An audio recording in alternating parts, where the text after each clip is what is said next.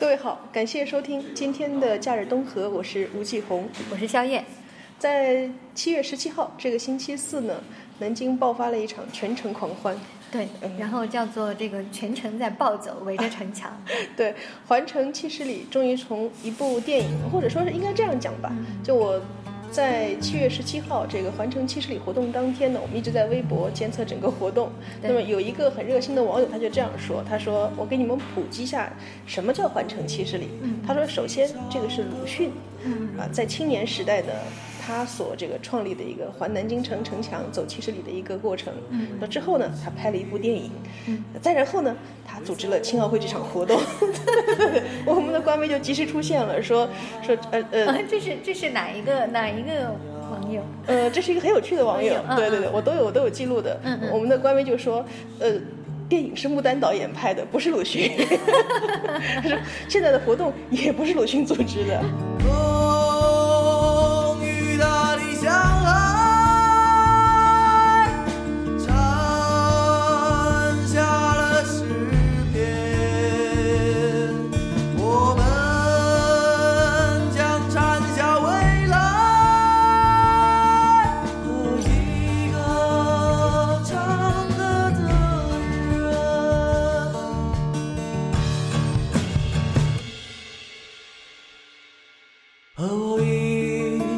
唱歌。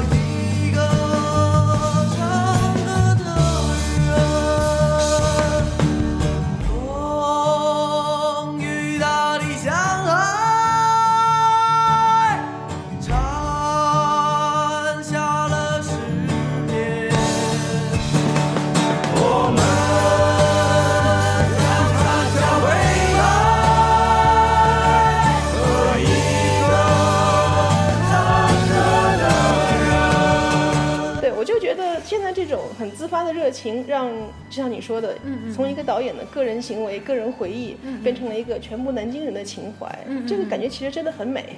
对对对。然后其实我觉得就是就是呃就是当天的这个活动的这个盛况啊，然后我想可能过了两天大家都有所了解，然后媒体也也都会有所报道，因为十七号是有全国各地的百家电视台和电台，然后汇集南京来报道这样一个事情。嗯，然后。我觉得就是这这件事情给我的就是想法是这样，其实我我是觉得就是一个好的东西啊，不管是你是写小说还是做歌还是拍电影，它一定是因为说有一个点你触发了你跟大家的一个集体的情感的体验，对，然后你才能够就是就是呃引发大家的关注，对，嗯，我觉得这个活动其实也是这样。对，就像电视剧《渴望》为什么能够吸引那么多人？我知道你的意思。呃，就像我们刚刚谈到的，这个环城啊，在几十年前，它确实是对于这个城市的一种关照。六百年的城墙，呃。说实话，在过去六百年的时间里面，它当然有不断的修复，但是损毁也是一个很大的过程。对，就可能很多人会觉得，比如说十年前、二十年前，你看这个城墙的苍凉的美，有一部分来自于它的残缺。对对 对对，是的。然后这个木岛在年轻的时候，他作为一个中学生，那么他们的老师。就引导他们去完成了这个环城，我想这对他来说是一个终身难忘的印记，而且那是一个就像一个成长的标志一样。对，为什么过了三十年，当你拍摄第一部电影，你还是回到了这个原点？我要去远方，寻找那个神，点亮那颗心，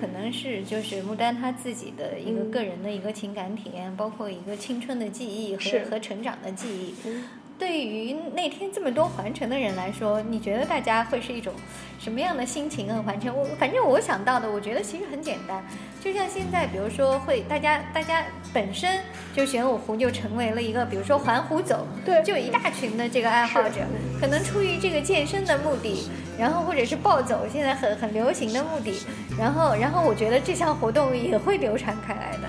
而此刻我的心啊，不再飘荡，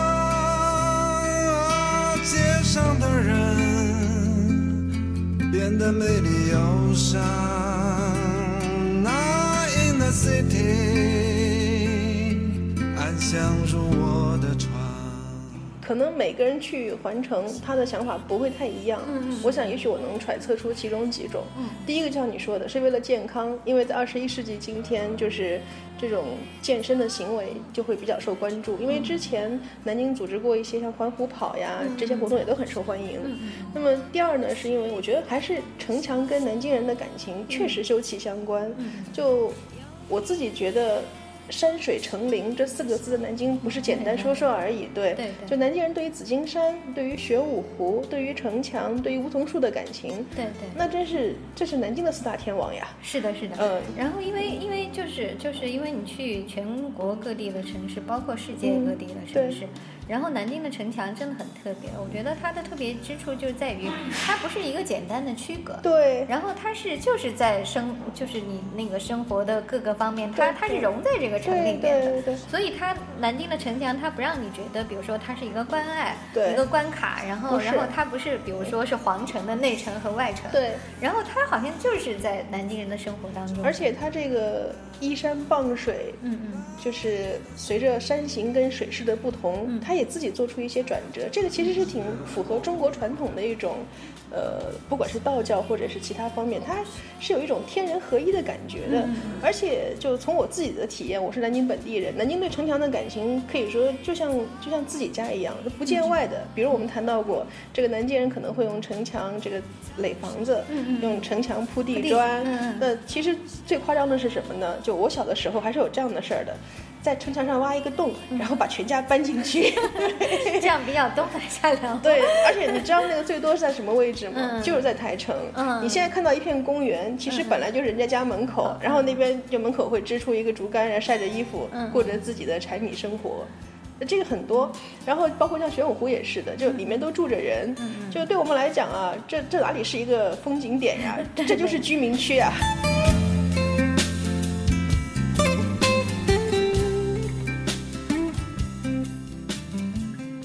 我觉得这个就是为什么说我们那个十七号的这个活动会有这么多的南京人去参与，是因为它很方便，真的它不用比如说我我特意专程到哪儿，其实可能走出他的家门口走不多远，他就到了某一个门，对啊，然后那他就可以开始环城，对。然后那沿着实际上就是就是我因为看那个，因为这是一个比如说青奥官方组织的一个活动嘛啊，然后那我看他们的他他说就是可惜现在还不能全在城墙上面走，但实际上我觉得其实他这个有意思之处也就在这儿。对。如果全在城墙上面走，那还有什么意思很无聊。呢？那也对，很无它一定是上上下下有城墙上面城墙上面，比如说你可以看到远山，你可以看到玄武湖，你可以看到紫金山嗯，你也可以在城墙下面吃完小馄饨。对啊 然后这个才是它的有意思的地方。最有意思在于可以移步换景。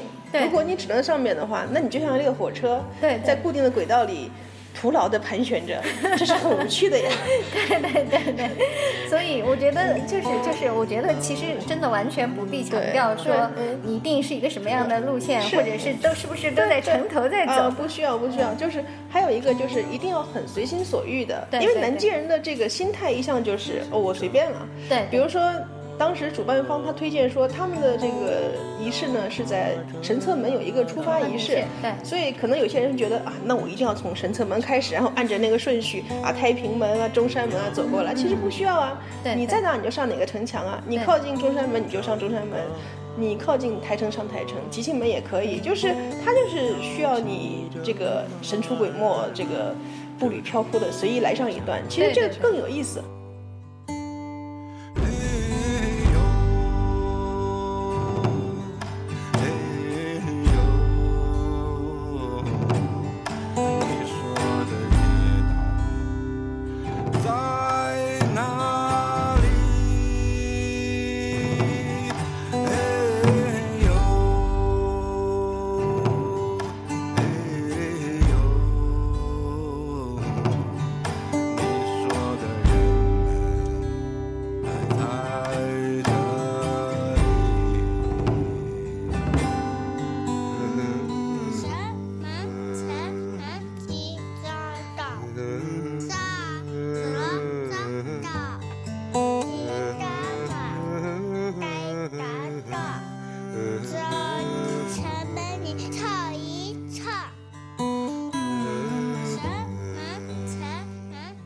南京人会有一种这个重返现场的这种感觉嗯。比如说，给你举个例子，你像南京城南的甘溪故居它很长一段时间是作为这个呃企业的员工宿舍。